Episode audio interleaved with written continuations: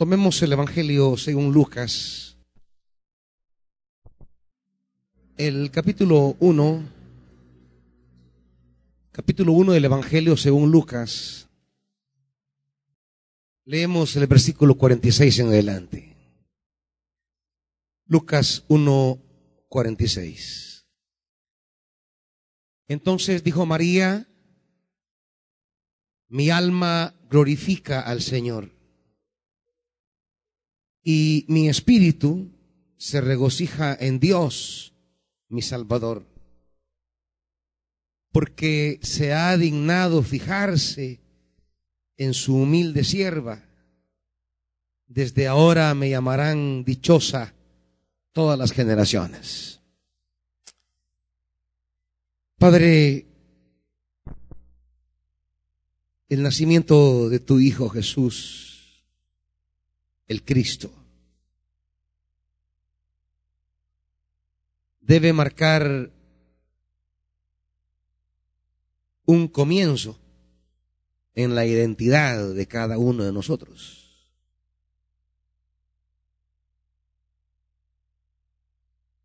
En la celebración de esta Navidad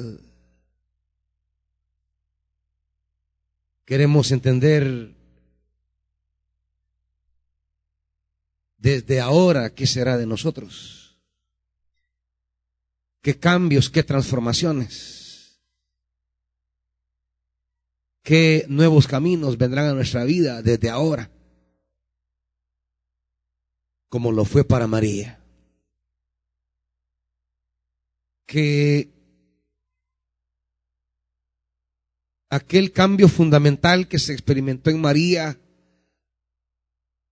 en el anuncio del nacimiento de tu hijo, también sean cambios fundamentales que se experimenten en nuestro caminar sobre la tierra. Por eso, Padre, háblanos, enséñanos, porque es con la asistencia de tu palabra que podemos entender, que podemos comprender, que podemos asimilar. Te lo rogamos, háblanos en el nombre de Jesús. Amén. Aleluya.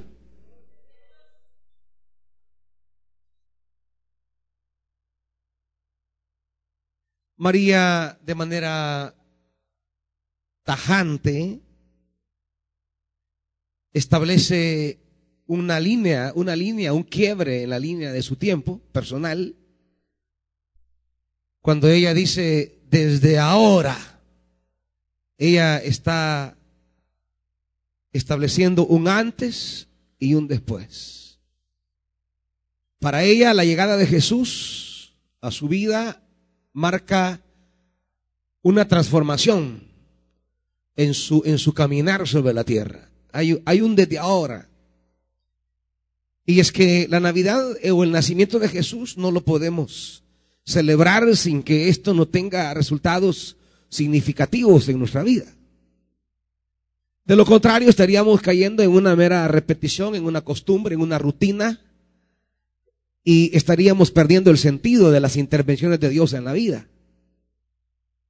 Dios siempre aparece para intervenir de manera tajante, de manera evidente, de manera notoria en, en nuestra vida sobre la tierra. No podemos celebrar el nacimiento de Jesús como, como, como ir llover, como ver el sol todos los días, caer en aquella, en aquella repetición mecánica, vacía, hueca, sin sentido, y simplemente hablar de celebrar la, la Navidad de una forma folclórica o, como decíamos el día domingo, celebrarla de manera comercial. Celebrar y conmemorar el nacimiento de Jesús debería tener un impacto en nuestra vida. La llegada de Jesús debería transformar ciertas realidades, transformar ciertas adversidades, quitar ciertos obstáculos, cambiar ciertas condiciones. Eso es lo que María testifica en este canto que se conoce eh, mundialmente como el Magnificat. El Magnificat de María engrandece mi alma el canto en el que María se desborda en alabanza, en júbilo, el cántico en que María eh, ensalza a Dios por, por haberla tomado en cuenta, como dice la, la, la versión, porque se ha fijado en la bajeza de su sierva. No sé cómo dice la reina Valera. ¿Qué dice? En el 1.48.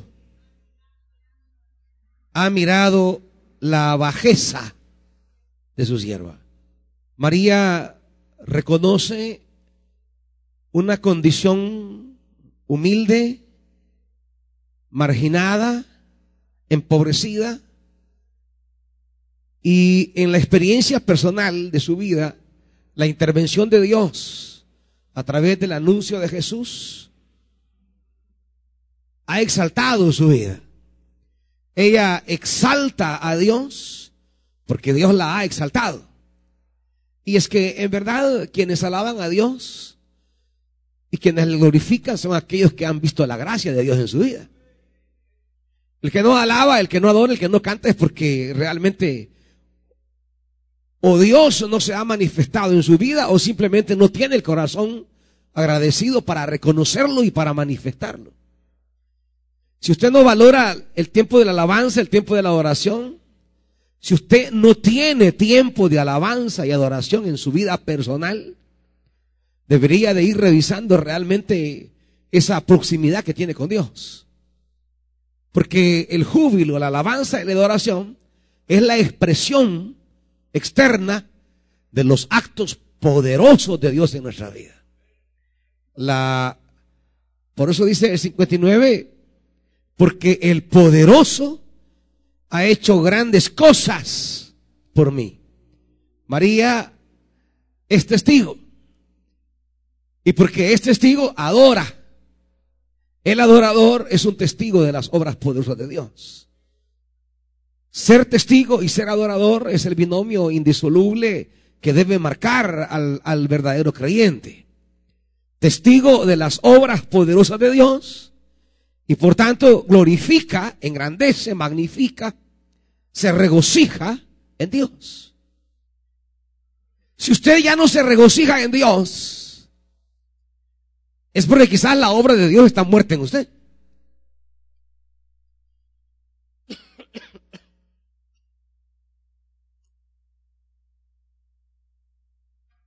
O quizás Dios está haciendo algo que usted no lo ve. ¿Usted cree que es la buena suerte o son las capacidades humanas? Y no reconoce, no es testigo, no se percata que es Dios quien se ha manifestado en su vida. Y cuando alguien es testigo de lo que Dios se manifiesta en la vida nuestra, entonces nos convierte en adoradores. Por eso María dice, mi alma glorifica al Señor. Mi espíritu se regocija en Dios. Porque el poderoso ha hecho grandes cosas por mí. El que alaba, el que glorifica, el que bendice, el que exalta a Dios, es aquel que previamente Dios le ha coronado sus favores y misericordias que previamente Dios se ha fijado en él. Como dice María, se ha fijado en la bajeza de su sierva. Y por eso ella logra establecer un, principio, diríamos, no solo cronológico, sino un principio de una nueva identidad. Desde ahora. Esa, esa palabra desde ahora es un término, diríamos, casi técnico que tiene Lucas para hablar de eh, eh, eh, de nuevas etapas en la vida. Lucas lo va a emplear por lo menos seis veces, cinco en el Evangelio y una en Hechos de los Apóstoles. Cuando, cuando, cuando Dios marca una frontera en nuestra vida, Pablo dirá, desde ahora, dirá Pablo, me voy a los gentiles. Cuando los judíos desprecian la palabra, rechazan el Evangelio, no acogen la buena noticia, Entonces Pablo establece un principio programático en su vida. Dice, desde ahora, marcando un horizonte nuevo, un camino nuevo, dice, desde ahora me iré a los gentiles. De esa manera Lucas va a hablar eh, desde, desde, desde esa frase, desde ahora, en muchos momentos. No los voy a revisar todos porque no es la idea ver el desde ahora en Lucas, sino más bien qué es lo que hace a María tener una nueva identidad. ¿Qué es lo que hace a María marcarle la vida? ¿Qué es lo que le marca la vida a María? esa es la idea de la palabra esta noche. ¿Qué es lo que le marca a María la palabra? Y, y claro, solo para decir el ejemplo en Lucas, por ejemplo, cuando el Señor está en la, en la cena, Él dice, desde ahora no beberé más del fruto de la vida hasta que venga en el reino del Padre. Es un término que Lucas va a usar con frecuencia para fijar etapas, para fijar eh, nuevos momentos, para fijar ciertas rupturas, para entrar a nuevos procesos, para entrar a nuevas identidades, para entrar a nuevas etapas, para, para, eh, para emigrar, diríamos, hacia, hacia nuevas realidades. Lucas siempre va a usar la frase desde ahora. Y comienza aquí con María. María pone un, una señal en su vida. María pone un mojón, pone un, un límite allí. Desde ahora significa que ella está marcando, señalando una, una nueva frontera en su vida. Eh, la llegada de Jesús representa para ella entrar a un nuevo proceso de existencia. Para María, ella, ella será llamada, dice, desde ahora me llamarán dichosa todas las generaciones. Desde ahora me llamarán una mujer realizada, me llamarán una mujer feliz. O se podría traducir también desde ahora, las generaciones van a felicitarme. Yo creo que ser felicitados, que es la idea, la, idea eh, más apropiada, al medio nuestro, el ser reconocidos, el ser felicitados, el, el, el, ser notables a los demás, que los demás nos vean y digan, hey, qué, qué, qué mujer tremenda, qué hombre más tremendo. Hay que felicitarlo, hay que aplaudirle, hay que reconocerle. María está diciendo desde ahora llegará a mi vida un, un, una nueva etapa donde las personas van a reconocer que lo que he hecho ha sido trascendental. La gente me van a llamar mujer dichosa, mujer feliz. Y esto, esto me lleva a, la pregunta que es necesario levantar frente, frente a lo que a María le hace feliz. Tenemos que preguntarnos, ¿y a nosotros qué es lo que nos hace felices? ¿Qué es lo que traería, lo, que traería dicha a nuestra vida? ¿Qué es lo que traería felicitaciones? ¿Qué es lo que nos sentiría realizados? Que podríamos caminar sobre esta tierra y llegar a nuestro final y morir en paz, morir felices. Morir así como dice Simeón más adelante en el, en el llamado el Benedictos en el capítulo 2, versículo 29, siempre de Lucas. Dice, dice Simeón, versículo 28, 2.28 de Lucas. Simeón lo tomó en sus brazos y bendijo a Dios. Según tu palabra, soberano Señor, ya puedes despedir a tu siervo en paz Simeón está diciendo, puedo llegar al final de mis días feliz, tranquilo, en paz. No necesito más nada. Estoy feliz. Puedo morir contento. Pero, pero ¿qué es lo que trae a Simeón alegría? ¿Qué es lo que le da ese sentimiento profundo de paz a Simeón? ¿Qué es lo que le da la satisfacción más, más enorme?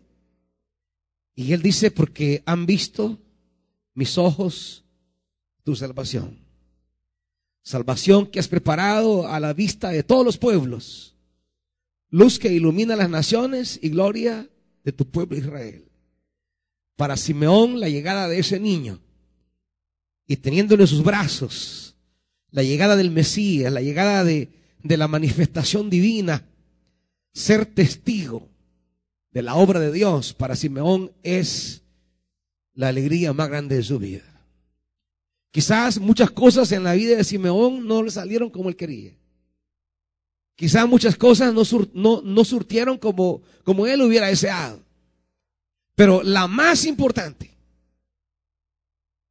la que para él era más fundamental, aquella que realmente traería a su vida alegría y paz, esa la tuvo en sus brazos. De tal manera que aunque en muchas cosas las cosas no salen como queremos. Siempre y cuando aquello que es lo más importante sobre la tierra, podamos verlo y regocijarnos en ello, entonces podemos morir en paz.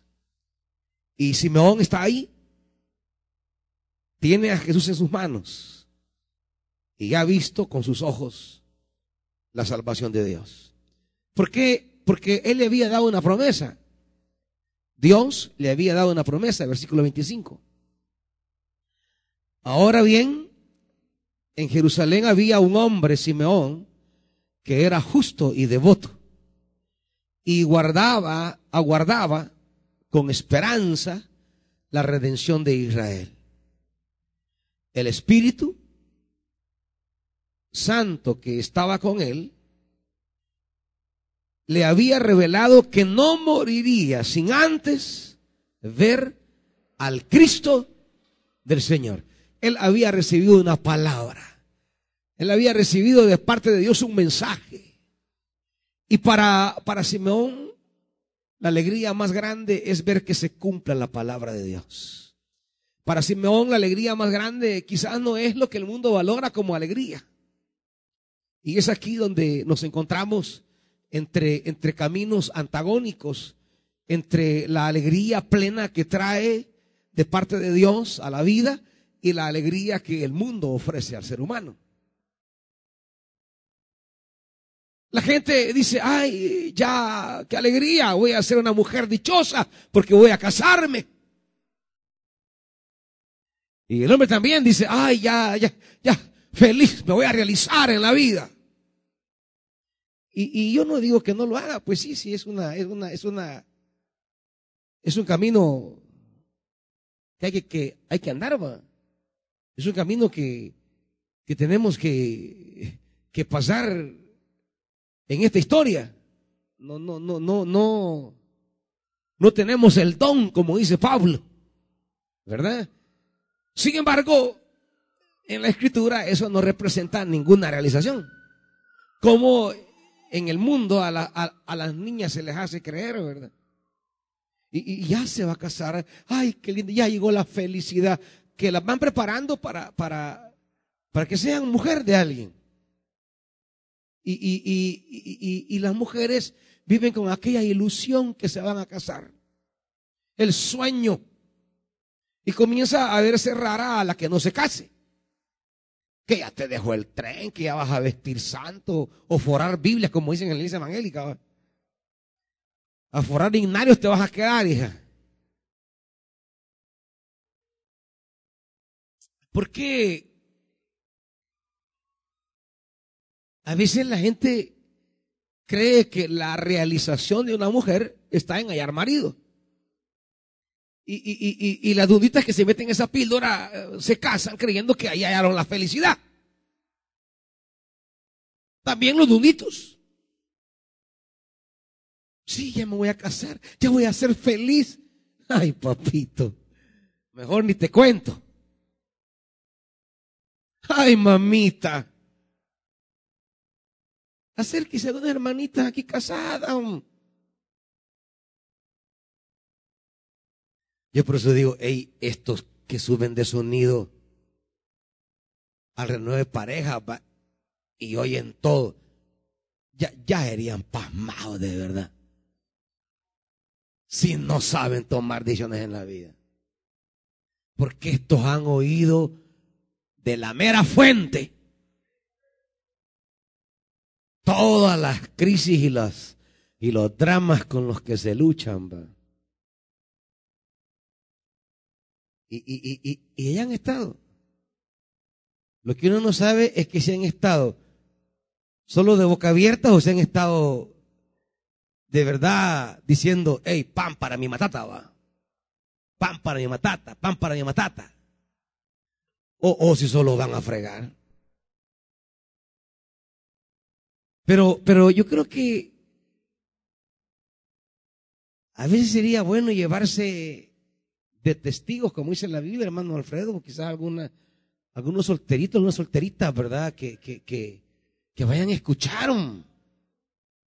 que vayan a oír. Es que, es que, que hay varios dunditos y dunditas que creen que la dicha es, ay, ya nos vamos a casar, ay, ya entré a la felicidad.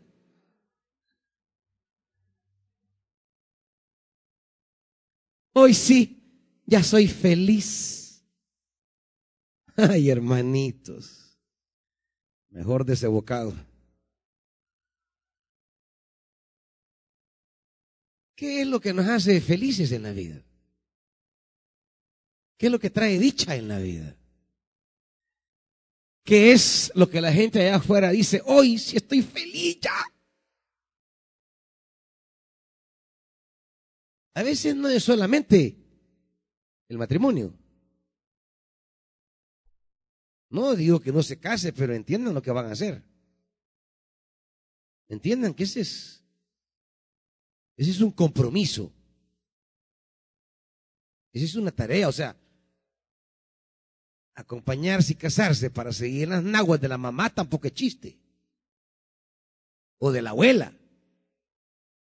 No, es para que inicie una vida, una vida eh, independiente. Dejará el hombre a su padre y a su madre y se unirá a su mujer. ¿Verdad? Es, es, es, es para empezar un camino de responsabilidades, de crecimiento, de desarrollo, de, de, de, de compromisos como hombre. El hombre sabe que a partir de ese día echa sobre sus espaldas una serie de tareas, de compromisos que Él es el que debe llevarlas a cabo, que Él es el que debe asumirlas. Igual la mujer, asume tareas. Habrá espacio para topaditas, sí, pero ya no es solo eso, como cuando eran novios. Casi que los compromisos son ahora más que otra cosa. Entonces, no digo que no se casen, si, si, si el Señor nos metió en este lío, ¿qué vamos a hacer pues?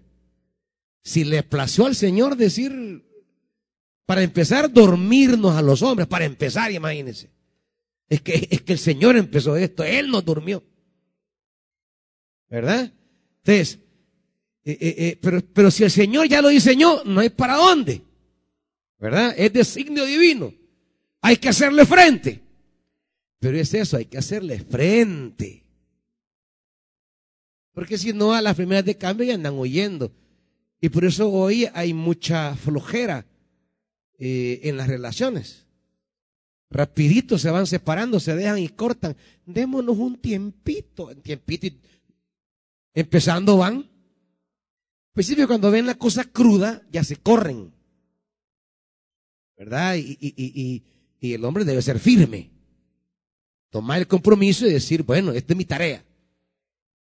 Ahora, claro, si lo que quiere solo es andar topando, ahí ustedes, bichas, y son dundas. ¿verdad? Ustedes van vivas. Si, si, si, si el bicho solo quiere topar, bueno, entonces aclárenlo. Pero no anden construyendo castillos en el aire y después, ay, me quiero matar, me quiero matar. O andan cortándose las venas. No, no, eh, eh, pongan los pies en la tierra, hablen y den las cosas claras. Y dejen de andar trayendo tragedia a la familia. Y dejen de andar armando dramas. Platiquen, siéntense, hablen y entiendan a qué se meten. Esto es un compromiso, es un proyecto, es entrar a un trabajo que de entrada no vas a ser feliz porque te cases, hija. Ni usted, hombrecito. Ahí comienza a luchar. Y le faltan años. Y los primeros años son los más difíciles, por muchos aspectos. Otros creen que les van a llamar felices porque tienen las cosas más nuevas que el mercado ofrece. Mire, si usted puede comprar el celular más de última generación ahora y ya en siete meses, por gusto ya, por gusto. La manera en que el mundo nos ofrece cosas desechables es terrible. Nuestra alegría no está en los recursos desechables que el mundo nos ofrece. Usted puede andar el iPhone. ¿Cuál es el último? ¿Cuál es el último? El 11. Puede andar el iPhone 11 y en seis meses ya, ya, ya, ya va para abajo. O sea que la plenitud, la alegría de su vida no la puede poner en algo tan caduco. Usted puede andar un carracho ahorita ya en cuestión de dos años. Ya pierde toda vigencia. Usted puede andar los zapatos, pero de mayor calidad. Y tú sabes que la cosa solamente está nueva, bonita, el, el día que la usó, ya de ahí es vieja, ya usada. Todo lo que usted compra hoy, usted puede decir nuevo, porque tiene dos meses, pero eso ya no es nuevo. Trate de venderlo, a ver si lo vende como lo compró. Bueno, algo sacado ya de ahí, del, almacén, ya no vale igual. Ya no vale igual. Aunque usted no lo haya usado. O lo usted le puede decir, sí, pero mira, es que, es que solo lo usé un día este aparatito. Sí, pero no, no, no me lo puedes vender como lo venden ahí porque ya está usado. Pero hey, si un día, sí, pero antes, si lo quiero nuevo, mejor lo compro allá. Vaya, pues te voy a bajar 100 pesos. El mundo que vivimos nos crea el espejismo que nuestra felicidad está en adquirir los productos que la sociedad de consumo nos ofrece. Mire, mañana, mañana viene un día penoso en realidad, un día vergonzoso. Es una lástima ver a tanta gente que se desvela para ser la primera que entre en un almacén. Espero que ningún dundo esté por aquí de esos. Espero yo. Les digo porque, porque en este país, primero, ni es cierto que sea, que esté a menor precio. Si usted ya vio las investigaciones que hicieron esta semana y de cómo han ido a descubrir tantos almacenes que les han subido el precio a todos los productos. Y que mañana se lo le van a poner ahí. El que valía 100 le han puesto 250 y hoy en Black Friday 125. O sea que ni siquiera está el precio que lo hubiera comprado la semana pasada. Y usted va a andar diciendo, mira, 250 valía esto, mira, y yo lo he comprado en 125. Y usted ahí emocionado, dándose paja solo. Y se lo han bajado. Primero que se fue a meter allá a darse riata con medio mundo. Va a venir con el ojo todo así. Con raspones. Hacerse de enemigos. Mire, si toda esa gente parece un, eh, eh, eh, un, un tajo de, de, ganado. Cuando va a abrirse esas puertas, como que todos los bueyes y las vacas entran. Así se ve. Así se ve eso. Es, es la fiebre del consumo que la sociedad nos ha hecho creer que esa es la felicidad. Por fin voy a tener la felicidad que quiero. Eso no es felicidad, hermanitos. Les decía el domingo, no nos dejemos engañar por el sistema de consumo que ha convertido el nacimiento de Jesús en la manera de sacar el dinero de su bolsillo. No caiga en esa ingenuidad, no caiga en esa mentira. Los hijos de Dios debemos ser sabios, entender el sistema de dominación mental que hay allá afuera en los medios de comunicación que les hace creer que está ahorrando. Mire, la manera de, ahorrar el día de mañana es que se quede en su casa, oye que vaya a predicar tal vez a una conexión, a una chica, a una columna, o vaya a centro de predicación. Y deje de andar como que es cabro ahí en esos almacenes, formando parte de, ese hato de animales que ha creado la sociedad de consumo. Usted no puede andar ahí, hermanito, perdiendo su identidad, perdiendo la luz del Evangelio. Usted no puede andar ahí. ¿Qué trae felicidad a tu vida? ¿Qué es aquello que a María le dice, desde ahora, desde ahora, me dirán dichosa María, qué mujer más feliz eres. María, te felicitamos. María, en verdad eres alguien digna de imitar. María, en verdad eres alguien que ha realizado su vida plena. Eres alguien que en verdad vive una vida que nada de los pasajeros del mundo le quita esa plenitud. ¿Cómo, ¿Cómo encontrar en la vida aquello que nos da la alegría perpetua? Eso que el Evangelio de Juan dirá, y la alegría que yo les doy, nadie se las quitará. ¿Cómo llegar a ese estado, ese estado, cómo vivir en esa plenitud? Que nadie ni nada nos quite la alegría que sea a perpetuidad, que sea una felicidad total, plena, absoluta, que no estará condicionada a los vaivenes del mundo, ni a los estados emocionales, ni a las circunstancias relacionales, ni a las posesiones tan efímeras. Donde poner el corazón de tal manera que que podamos decir de ahora en adelante, o sea, María sabe que ya no hay reversa. María sabe que se establece un, un comenzar en su vida y que así lo será hasta el final. Nadie se lo va a quitar, nadie la va a cambiar, nadie la va a modificar. Ella estará así para siempre. De ahora en adelante me llamarán mujer dichosa.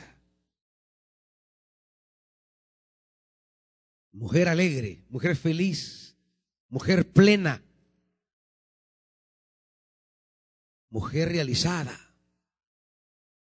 ¿Qué es lo que nos hace una mujer un hombre pleno y realizado? Hay gente que cree que lo que viste lo hace ser feliz. Y yo no les digo que no se vistan bonito. ¿Cómo no? Y si usted puede comprar la ropa que desea, los zapatos que gusta, hágalo. Pero debe entender que no lo haga creyendo que esa es su felicidad. Porque una marca de ropa no la convierte a usted en mujer dichosa. Es más, Muchas mujeres y hombres esconden detrás de la marca de ropa que usan la vida frustrada que llevan. Y creen que comprando tales marcas logran tapar, esconder o superar esa frustración. Pero no es así. Puede andar los zapatos más finos, los vestidos más costosos, los trajes más elegantes, las corbatas más preciosas. Pero si usted usa eso para creer que eso es usted, usted está mal. Usted puede usar todo eso para reflejar la alegría y la plenitud de vida que tiene. Pero un día los tiene, otro día no, y no cambia nada en usted. Porque lo que le trae alegría no está en, en, en la marquita de la ropa, sino adentro. Tiene una plenitud que nadie se la quita. Y por tanto un día puede ponerse un, un una loción Chanel, va. De esas que huelen. Y otro día puede usar de esas que son esplazacho, va. Que, es patadón, pero, pero sea como sea, usted será mujer plena por dentro, independiente que use. Porque no es su perfume el que revela lo que usted es, sino la alegría con la que vive la vida, la plenitud que le rodea. ¿Me entiendes? Pero hay gente que si no es Chanel, se muere si no usa una, una, o una de esas que son eh, chabeleadas. No, yo no uso de eso. ¿Verdad? O, si le regalan algo de Génesis, va. Uy, a saber quién se puso esa blusa. Yo solo nuevas de Simán. Que solamente en la gran villa compro. Va, si tiene, si puede, y le gusta, hágalo, pero no crea que usted vale lo que vale esa ropa. Sino qué pobre sería usted. ¿Qué pobreza de vida es la que lleva entonces? Digo porque hay hombres y mujeres que la, la pequeñez con la que se ven, el sentimiento de inferioridad con el que viven, lo quieren compensar comprando las cosas más caras. Y si usted lo hace por esa razón, usted va mal, hermanito. Porque esa no es la felicidad. Si usted puede ir a comprar la mejor ropa porque puede, porque le gusta y porque al final quedan bien, pero igual la tiene hoy y no mañana y eso no le cambia la vida, hágalo. Porque la felicidad no está allí. Ya Jesús lo dijo hablando de siempre en Lucas. Acompáñenme.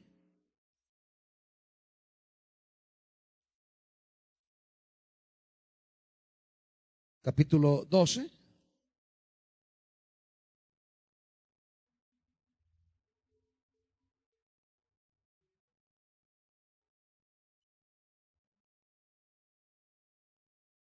versículo 15. Jesús le dice, tengan cuidado, absténganse de toda avaricia. ¿Por qué? ¿Qué dice? 12.15. La vida de una persona no depende de la abundancia de sus bienes. Lo que usted es, lo que usted vale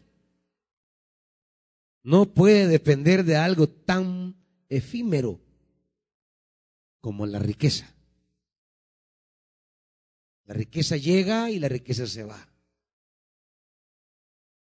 Hoy tenemos la billetera para irnos a sentar a un buen restaurante, la billetera llena, pero ya, ya en 15 días. No tenemos pero ni para un pantico.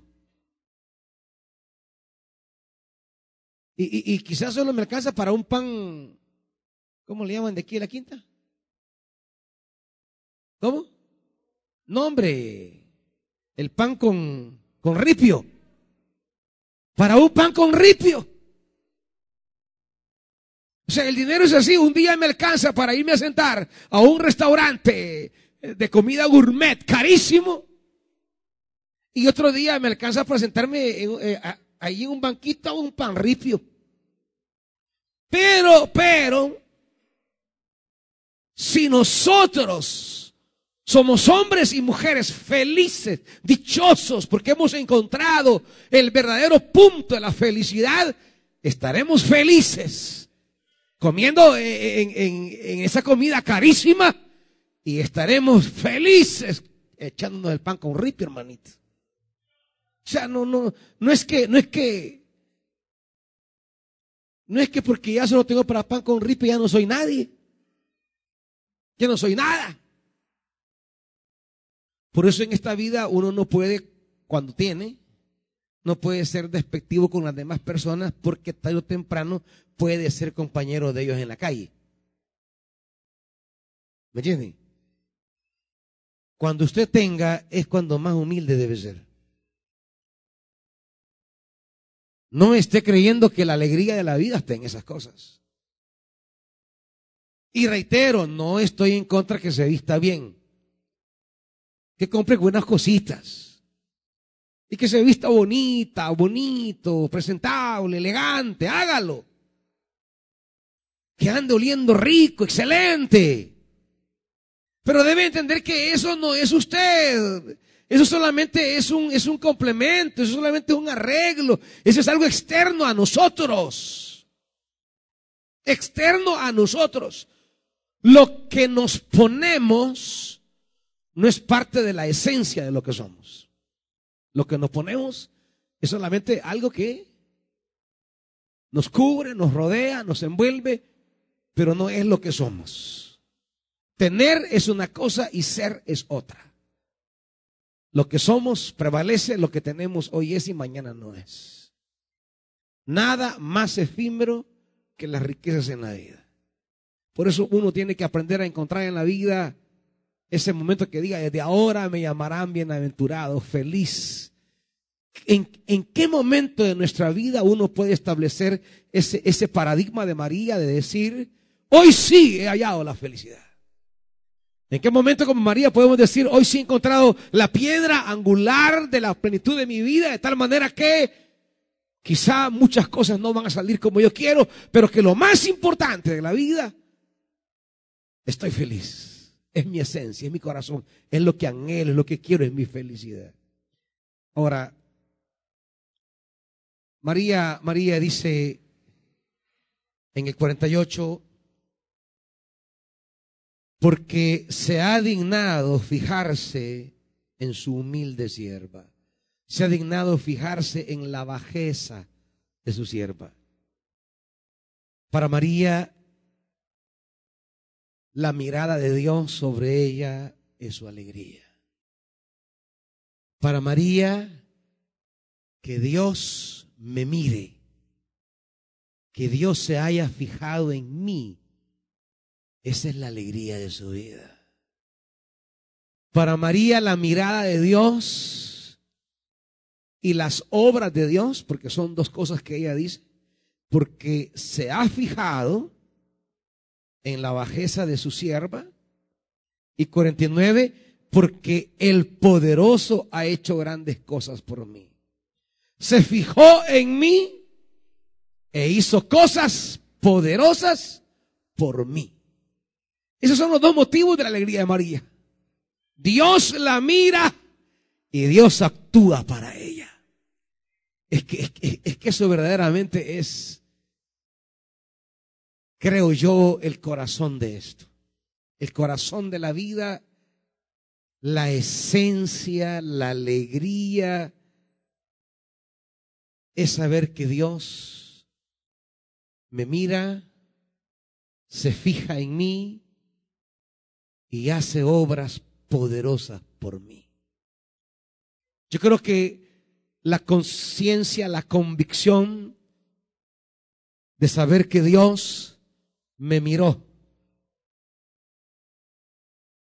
Y cuando Dios me mira, Dios actúa. Dice el libro de Éxodo capítulo 3,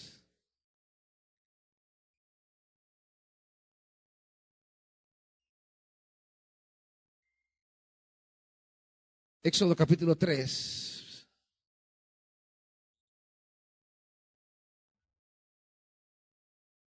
Versículo 7.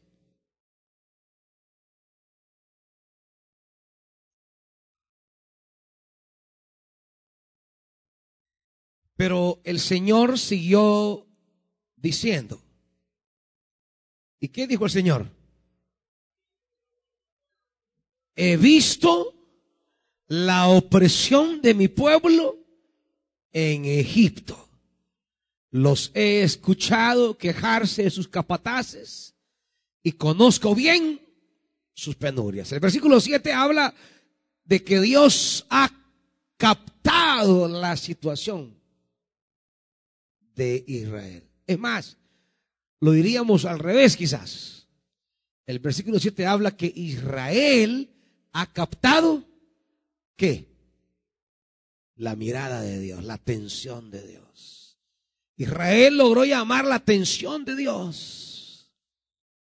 Dios se fijó, escuchó, se percató.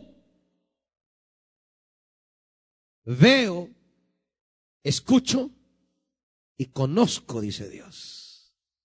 Veo, escucho y conozco. Israel está en una situación que atrajo la mirada de Dios. Y atraer la mirada de Dios, hermanitos, es el primer paso de la liberación. Porque cuando Dios me mira, ahí comienza mi salvación. Cuando Dios logró detenerse en mí, por eso tantos relatos en el Evangelio que dicen y Jesús vio. Y Jesús lo miró. Y Jesús vio.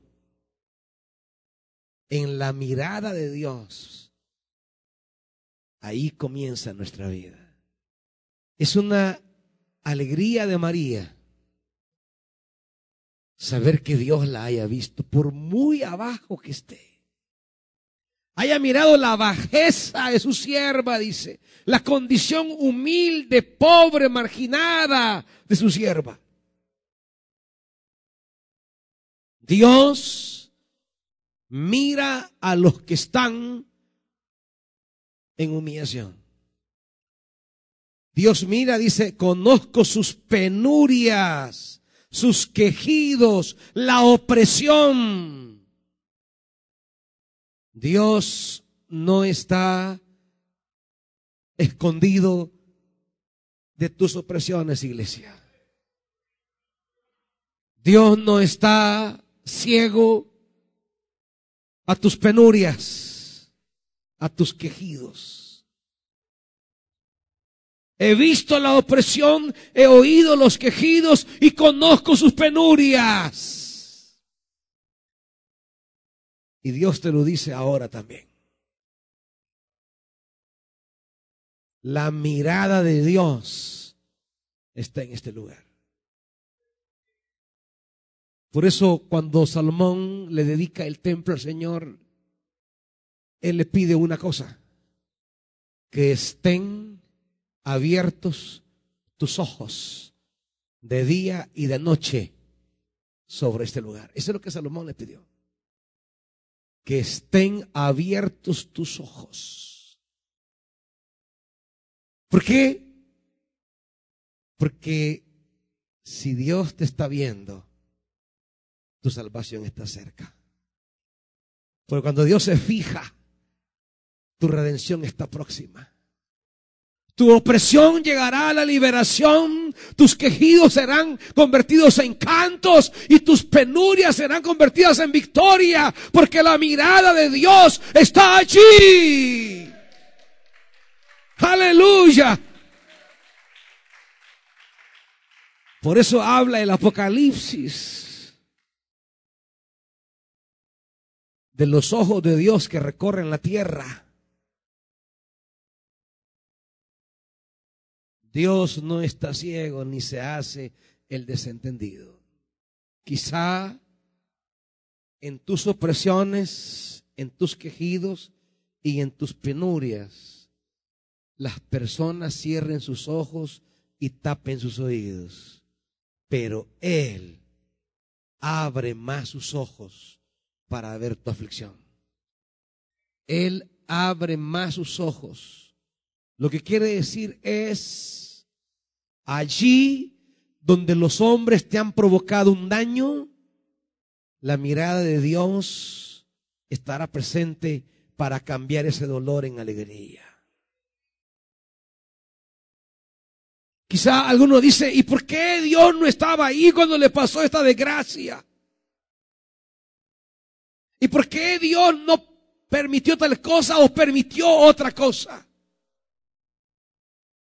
No nos confundamos. Muchas cosas negativas y malas que nos ocurren en la vida no tienen que ver con el deseo de Dios. Es simplemente resultado de las relaciones entre los seres humanos hombres malos dañando a gente buena. Porque ese es el mundo. Y Dios les ha dado a los hombres su libre albedrío para actuar y obrar y hacer este mundo. Pero en medio de ese caos que los hombres mismos se provocan entre sí, Dios ha decidido no retirar su mirada y ponerla en aquellos que están siendo oprimidos, en aquellos que viven penurias, en aquellos que tienen angustias. Es decir, en este mundo donde los grandes, los poderosos y los fuertes se han impuesto y traen daño a los demás, Dios ha decidido poner su mirada no en los poderosos ni en los grandes, sino en esos que este sistema del mundo ha tenido en desventaja, oprimidos y aquejidos. Ahí está la mirada de Dios. Dios está para sacarte de toda presión, para cambiar tu lamento en baile Dios está para quitar tus penurias.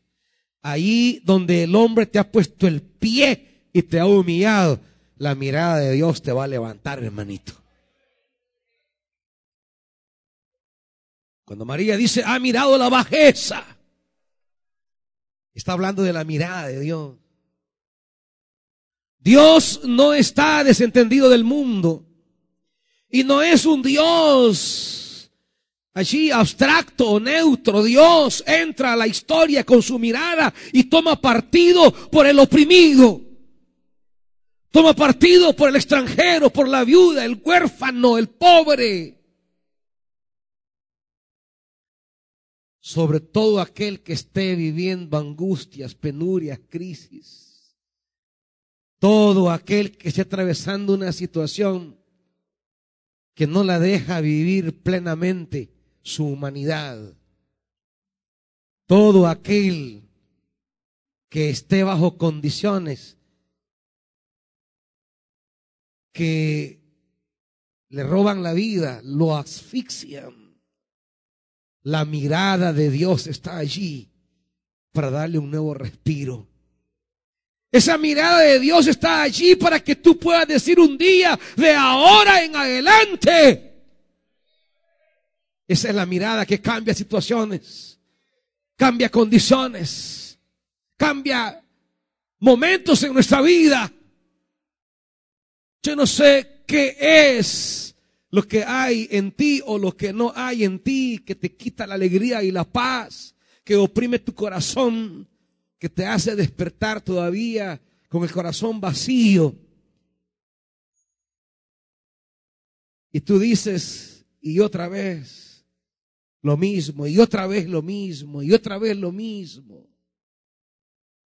Quiero que sepas que la mirada de Dios está sobre ti para que un día no muy lejano digas de ahora en adelante. O sea, la mirada de Dios va a cambiar. Por eso dice, volviendo a Éxodo,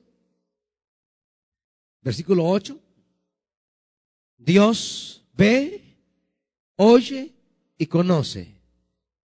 Y dice el 8, ahora Dios va a actuar. Así que he descendido para librarlos del poder de los egipcios, para sacarlos de ese país y para llevarlos a una tierra buena y espaciosa, tierra donde abundan la leche y la miel. De esa opresión que él ha visto, él ha descendido para librarnos de esos quejidos que Él ha escuchado Él ha decidido sacarnos de ese país. Y de esas penurias que Él conoce, Él ha descendido para llevarnos a una tierra buena y espaciosa. Ya no penurias, hay una tierra que fluye leche y miel. La opresión cambiará en liberación los quejidos quedarán atrás porque seremos sacados y las penurias se olvidarán porque seremos llevados a una tierra buena y espaciosa. Y todo nace en la mirada de Dios. La mirada de Dios. Israel, el salmista dirá una y otra vez, Señor, mírame. Señor, míranos. Y esta noche el clamor del alma ha de ser, Señor, Señor, míranos. Señor, mírame. Mira mi familia, mira mi trabajo, mira mi cuerpo, mira mi angustia, mira mi alma. Mira, mira lo que me abate, mira lo que me desespera, mira lo que me, lo que me quita la vida. Mira mi carga, mira mi aflicción. Porque si Dios nos mira, Él nunca se queda de brazos cruzados.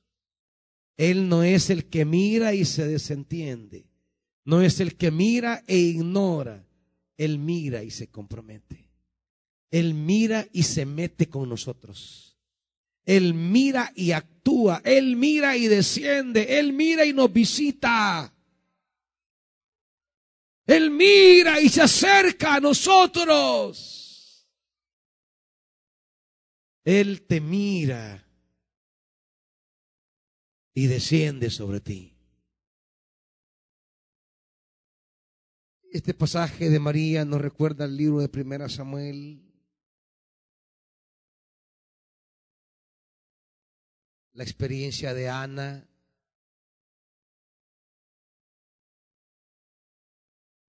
Primera Samuel 1.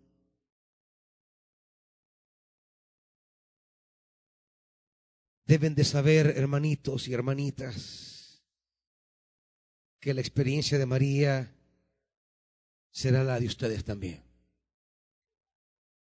Dice, hablando de Ana, todos conocemos la historia, pero dice,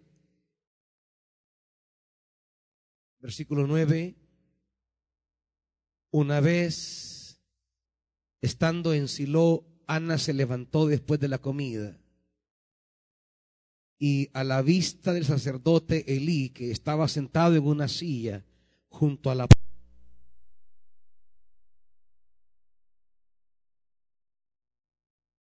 uno, uno, dos, junto a la puerta del santuario del Señor, con gran angustia comenzó a orar al Señor y a llorar desconsoladamente. Entonces hizo este voto. Señor Todopoderoso, si te dignas, ¿qué? Mirar la desdicha. Si te dignas mirar la desdicha de esta sierva tuya, y si en vez de olvidarme, te acuerdas de mí y me concedes un hijo varón, yo te lo entregaré para toda su vida y nunca se, te se le cortará el cabello. El versículo 7 dice, y cada año, cuando iban a la casa del Señor, sucedía lo mismo. Cada año lo mismo. Cada año lo mismo. Ya sabemos la historia del tormento, del llanto, de la tristeza, del resentimiento que tenía Ana. Le provocaba todo esto el, no tener un hijo. La burla de Penina.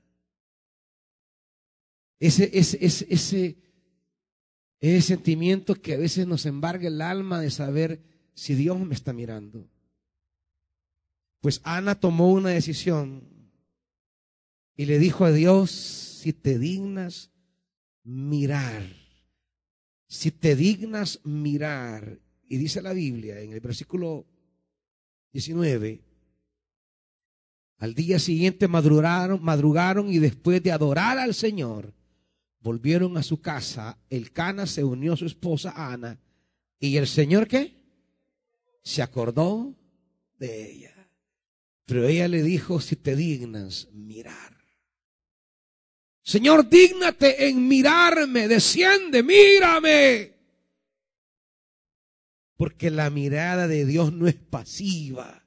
La mirada de Dios no es descomprometida. La mirada de Dios no es desentendida. La mirada de Dios es activa. Él se compromete, se mete con nosotros. Señor, si tan solo me miras. Eso es lo que María dice, ha visto la bajeza de su sierva. Pero hay que entender esto. María habla de sí misma como sierva. No es solamente que Dios mire mi tribulación, es que yo debo ponerme a su servicio. No es solamente el anhelo que Él me mire, es el anhelo de decir, soy su sierva. Les he dicho mil veces, hermanitos, pero hay muchos que no entienden. Y se lo vuelvo a repetir acerca del servicio. El camino el servicio es el camino de nuestra bendición. Se los he repetido una y otra vez, pero aquí hay unos que les entra por aquí y les sale por otro lado. Por eso el enemigo siempre querrá estorbar qué? ¿Qué? Tu servicio. Siempre. Y no creas que va a usar a la gente de afuera. No va a usar el que tenés a la par. A esa que hoy es tu amiguis. Y un café amiguis, sí. Y claro, no, no se lo deben aquí porque no pueden hablar aquí, se van para allá, para... Aquí, para cómo se llama. ¿A dónde que se van? Digan, hombre, aquí a, Wendy's, a la despesa, sí, es que allá no podemos hablar estas cosas. Pues sí, como les voy en gran chambrerío. Porque si es un café normal, dicen, aquí está café, ahí está el cafecito. O sea, si, si es para hablar la gloria de Dios, pues ahí está la cafetería, ¿ves? Si es para orar, para ministrar, para engrandecer a Dios, ahí está la... Pero como no es para eso.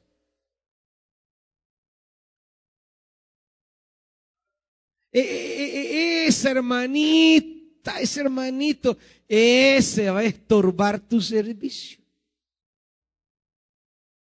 ¿Quiénes quisieron estorbar a los hombres de Dios en la Biblia? Sus hermanos. Y no lo acabamos de leer en el ciclo de José. Pues. ¿Quiénes querían quebrar sus sueños? Los egipcios. No. Los mayanitas. No los hermanos. Cuando David llega al campamento de Saúl y viene Goliat y, y, él se pregunta, ¿quiénes lo critican? ¿Quiénes se burlan de él? ¿Ah? Los hermanos. ¿Quiénes decían que Jesús estaba loco? Los hermanos. Y entonces, ¿qué esperar de la hermana que tenés a la par, hermanito? ¿Ah? ¿Qué esperás de las hermanas con el ministerio que servís? ¿Qué esperás de los hermanos en ese ministerio que estás? ¿Qué esperás? Lo mismo. Pero yo se los digo una y otra y otra y otra y otra y como mientras están aquí como quizás a ver en qué están pensando. No oyen la palabra. Los que van a estorbar tu servicio son tus hermanos y tus hermanas que están aquí en esta iglesia. Esto así es. Y no se los he dicho siempre, pues. ¿Para qué ustedes no me creen? Como no soy chele ni ojos azules, pa. No voy a ser un pastor gringo que, ay, sí, el pastor internacional lo dijo. Ajá. Desgraciados.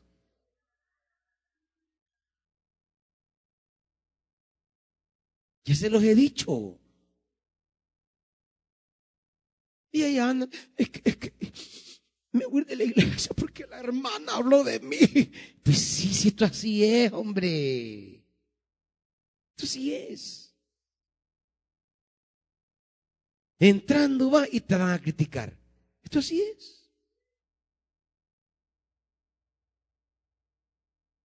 Por eso el servicio no responde a los hombres. Si yo estuviera aquí queriendo servir por ustedes, hermanitos, no, hombre, yo me fuera a una isla a vivir solo mejor.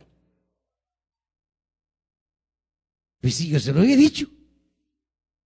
Que aquí medio se da la vuelta a uno. Por eso yo les he dicho que a veces les digo va, que cuando me voy a despedir, les digo a los hermanos, ahí les quedo, hermanitos. Pues sí, que me estén hartando cuando me voy a la vuelta.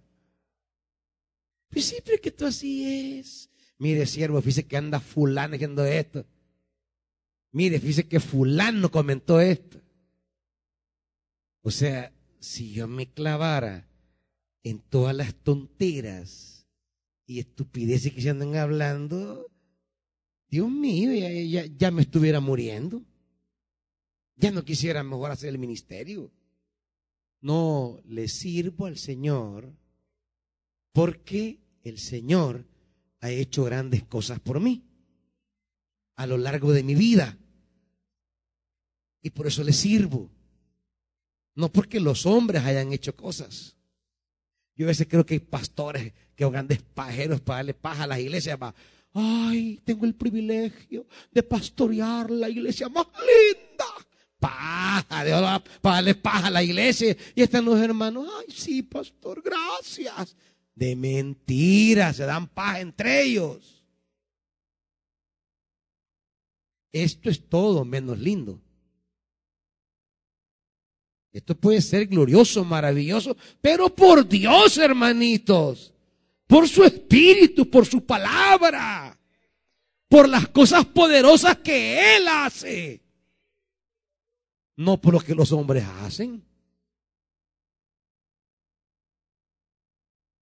es por Dios. Y debemos estar sirviendo por Dios. Y debemos servir por Él, mantenernos por Él, seguir por Él y llegar hasta el final por Él. Eso tenemos que hacer. Tiene que haber esa disposición. Soy tu sierva, Señor. Soy tu sierva. Y estoy aquí por el Señor. Y sigo por el Señor. Y le van a dar pita, que usted siga por el Señor. Y lo van a criticar, siga por el Señor.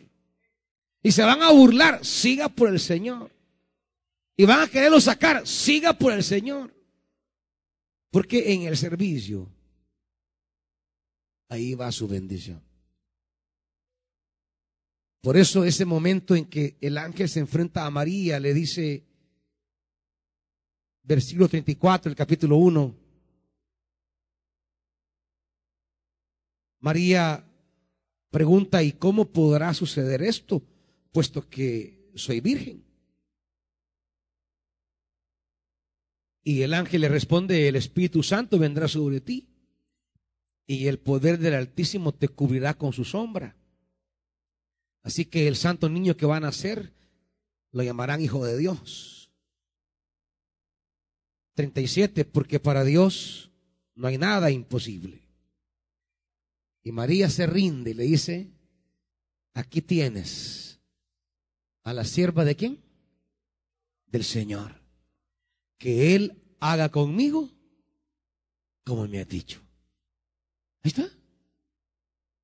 La sierva de mi Señor, que Él haga conmigo lo que Él quiera, lo que Él ha dicho. He aquí la sierva. María tiene claro eso. No será fácil. Será complicado.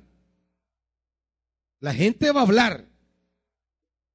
Y de hecho hablaron. Los judíos le decían a Jesús que era hijo de un soldado romano llamado Pantera.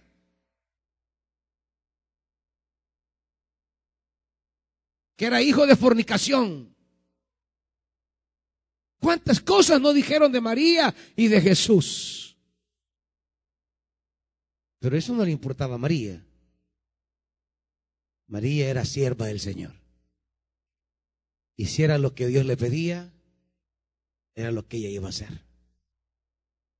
Y ahí está su dicha. Ahí está su felicidad.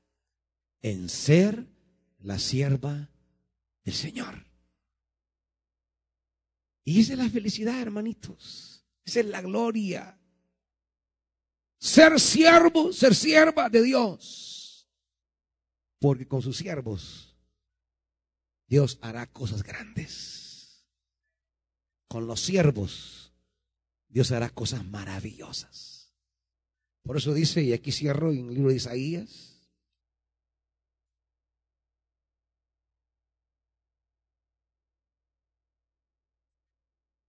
Leemos dos pasajes. Isaías 54 y con dos pasajes cierro, hermanitos. Isaías 54, vamos rápido. Versículo 11. Mira tu ciudad afligida, atormentada y sin consuelo. Te afirmaré con turquesas, te cimentaré con zafiros con rubíes construiré tus almenas, con joyas brillantes tus puertas, y con piedras preciosas todos tus muros. El Señor mismo instruirá a todos tus hijos y grande será tu bienestar. Serás establecida en justicia, lejos de ti estará la opresión y nada tendrás que temer.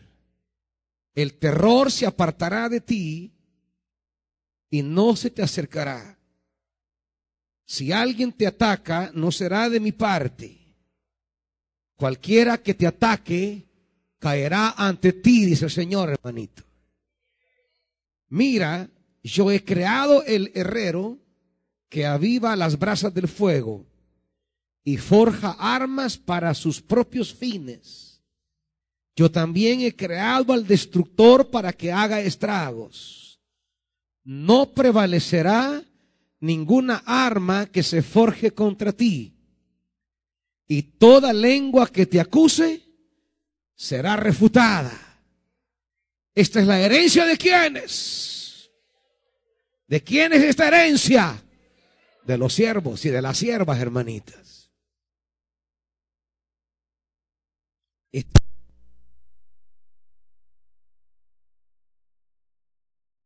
Esta es su herencia. Esto es lo que Dios tiene para usted. Para siervos y para siervas. Por eso María, para ella, la mirada de Dios sobre ella y servirle, esa es su plenitud. Es su alegría. Desde ahora me llamarán dichosa. ¿Y usted, hermanito? ¿Usted, hermanita? ¿En qué está su felicidad? ¿En qué está su dicha? Vengamos delante del Señor esta noche a pedir que su mirada esté sobre nosotros. Vengamos a rendirnos y a decirte, Señor, así como Ana te hizo un voto, yo te hago un voto yo te voy a servir hasta la muerte. Ella le ofreció su hijo al Señor para que le sirviera en el templo. Porque Ana sabía que el servicio a Dios es el camino. Por eso el enemigo siempre va a querer estorbar tu servicio, desanimarte, descontrolarte. Porque sabe que Dios mira a sus siervos. Dios mira a sus siervas. Así que esta noche no sé cuál es la angustia, la opresión, la penuria. Lo que yo le puedo decir es venga delante de Dios a decirle pon tus ojos sobre mí. Pon tu mirada sobre mí. Venga delante de Dios. Y venga a hacerle voto y decirle, Señor, yo te serviré para toda mi vida. Yo estaré junto a ti en la batalla por siempre. Y entonces Dios se acordará, dice la Biblia. Dios pondrá su mirada sobre ti. Y Dios hará grandes cosas por ti. Cosas grandes, dice María. El poderoso, el poderoso ha hecho cosas grandes. El poderoso ha hecho cosas grandes. Venga, venga hoy. Porque el poderoso quiere seguir haciendo cosas grandes. El poderoso quiere fijarse en ti. El poderoso quiere mirarte.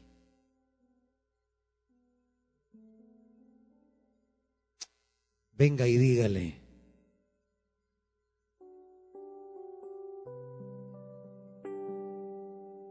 Mírame Dios. Mírame Señor. ¿Cómo está la casa? ¿Cómo está la familia? ¿Cómo están tus sueños?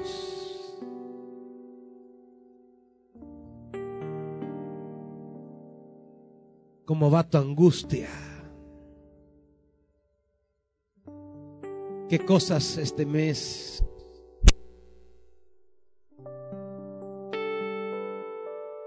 qué cosas este mes fueron penurias para ti. ¿Qué cosas sucedieron que no esperabas que se dieran de esa manera? Quizá como Ana, que dice cada año. Quizá como Ana se dice cada día cada semana, cada mes, lo mismo. Entonces depende delante del Señor. Porque la mirada de Dios puede marcar tu vida y poner un desde ahora en adelante. De ahora en adelante. De ahora en adelante. ¿Qué cosas llegarán a tu vida de ahora en adelante.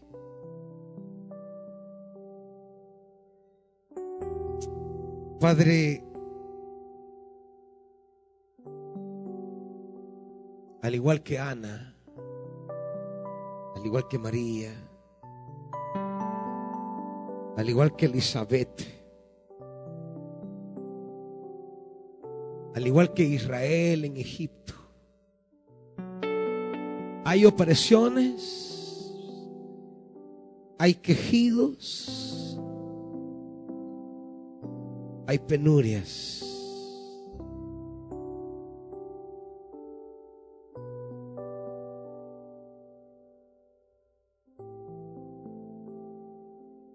Te pedimos en el nombre de Jesús un de ahora en adelante en la vida de mis hermanos y de mis hermanas. Yo te pido en el nombre de Jesús, para mi hermano angustiado, para mi hermana angustiada, yo te pido un de ahora en adelante.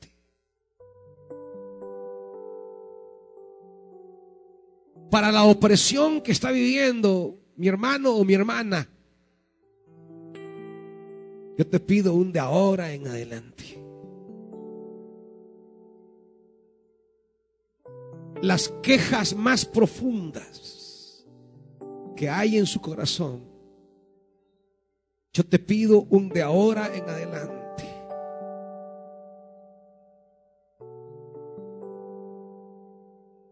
Para esa escasez, esa estrechez, esa necesidad. Yo te pido un de ahora en adelante, Dios. Para ese cuerpo enfermo, Cristo bendito. Yo te pido un de ahora en adelante.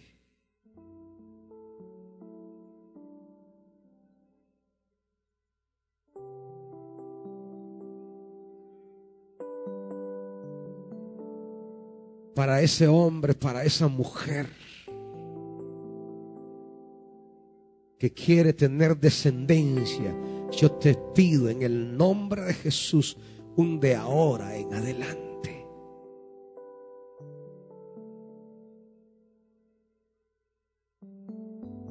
que la llegada de Jesús signifique lo que significó para Elizabeth, esa anciana estéril. Y el ángel dijo, porque nada hay imposible para Dios. Porque nada hay imposible. Apelamos a tu mirada para que desciendas. Queremos gritar como María, el poderoso ha hecho cosas grandes por mí. El poderoso ha hecho lo imposible. Eso pedimos ahora, Dios. Eso pedimos, Señor Eso pedimos esta noche en el nombre de Jesús. Que el poderoso entre en la vida y la familia de muchos ahora y haga lo imposible. En este marco del nacimiento de Jesús, el ángel lo dijo porque nada hay imposible para Dios.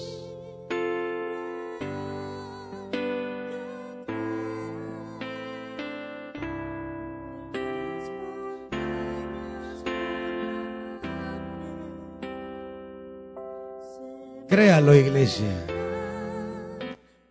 Créalo, iglesia.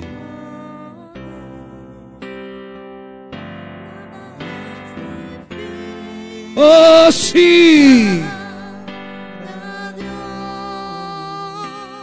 Así es, iglesia.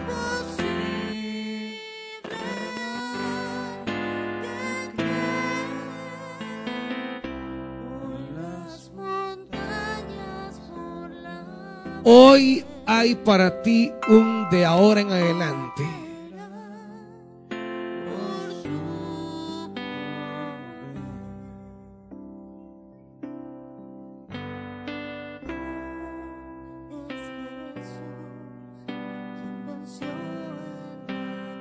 Dígalo, iglesia, dígalo.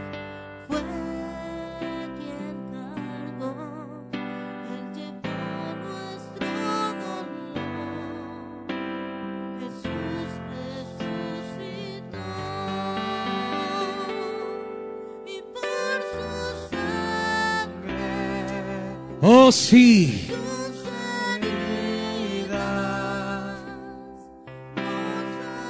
Por su llaga somos curados. Por sus heridas somos sanados.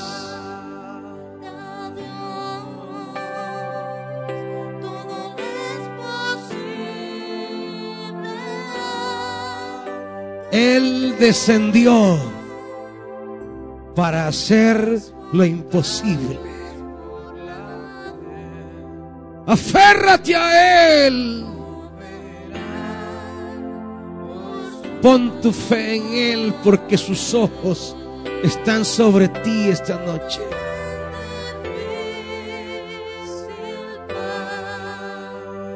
¿Cuántos años llevas esperando la buena noticia? ¿Cuántos años llevas? Que toquen a tu puerta. Que te caiga esa llamada, que llegue ese mensaje.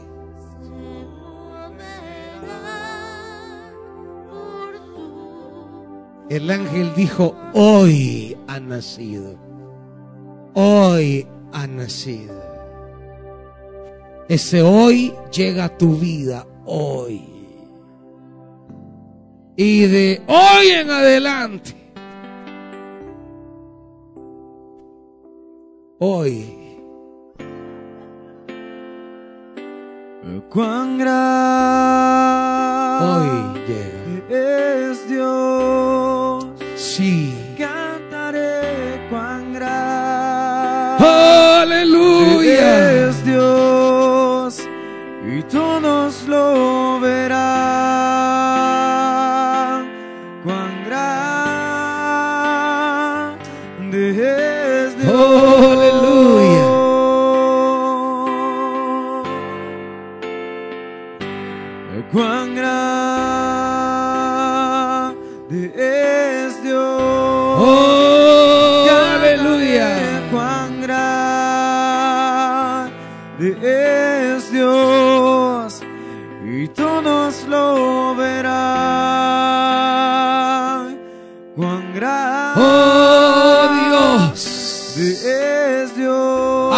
Cosas grandes hoy. Tu nombre es sobre todo rey. Oh, aleluya. Tú eres digno de adorar. Y mi ser. Acércate a Él. Cuán grande Descarga tu alma en Él. Ante Él. Tu nombre es sobre todo rey. Que Él te mire.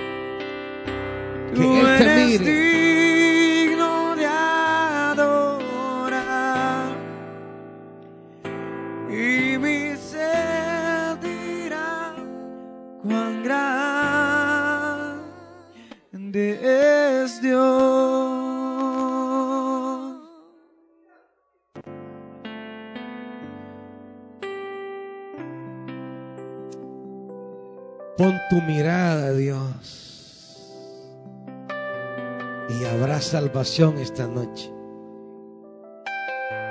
Pon tu mirada y habrá liberación. Pon tu mirada y habrá provisión. Pon tu mirada y habrá vida. Nacerá la vida.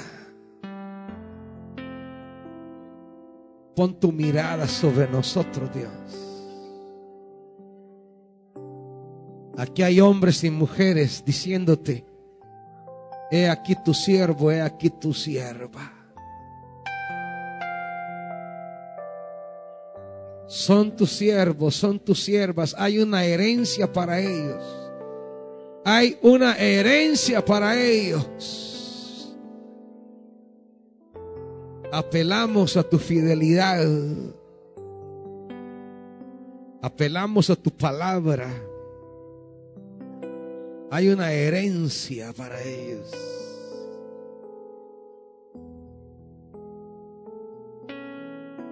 Dígnate a mirarnos, Dios. Y visítanos. Y visítanos.